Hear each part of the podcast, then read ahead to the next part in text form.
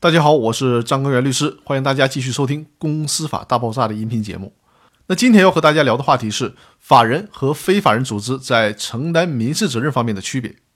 法人是能够独立承担民事责任的社会组织，注意，他强调的是独立承担民事责任，这是法人与非法人组织的一个根本性的区别。什么是法人的独立责任呢？法人的独立责任就是指法人在违反义务而对外承担责任的时候，比如说对外欠款了，那么其责任范围应当以其所拥有的或者是经营管理的全部财产为限。法人的成员和其他人不承担责任。比如说公司就是很典型的现象，公司对外欠款了，那么公司你有多少资产，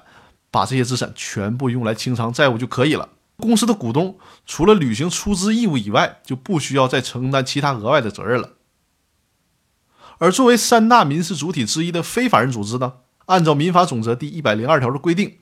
能够以自己的名义从事民事活动，具有民事权利能力和民事行为能力，但是呢，不能够独立承担责任。比如说个体工商户或者是个人独资企业，当他们的财产不足以清偿债务的时候，按照民法总则第一百零四条的规定，出资人或者是设立人就应该承担无限责任了。那这就是法人和非法人的最本质的区别。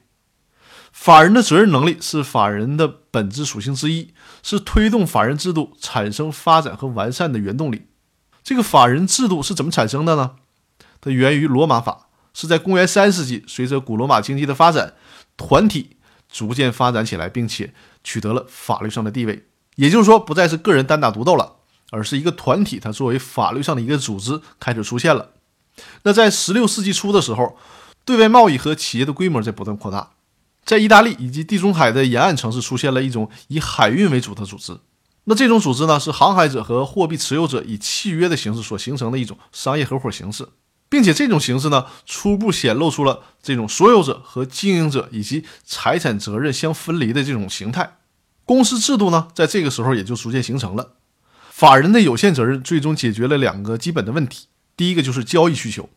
规模经济的发展，它很需要人和财的结合。就是人和钱的结合，使多数的人以及一定的财产得以成为权利义务主体，通过设立的机关对外代表法人，以解决交易的便捷性的问题。第二个呢，就是责任限制，设置有独立的人格的享有权利和承担义务的法人，将法律的责任仅限于法人的财产，将法人成员的责任呢限制于法人之外，避免了个人的其他财产因此受到影响。从而呢，有助于个人根据其资金实力，积极的加入法人，参与社会经营活动。比如说，我有一万块钱，那我就可以放心的投一万块钱，因为即便这个企业亏损了，我大不了赔了这一万块钱，我不会因为这个企业我投了一万块钱，最终呢，这个企业欠了一百万，我都需要承担这样的债务。所以说呢，法人制度起到了鼓励人们去投资经营的目的。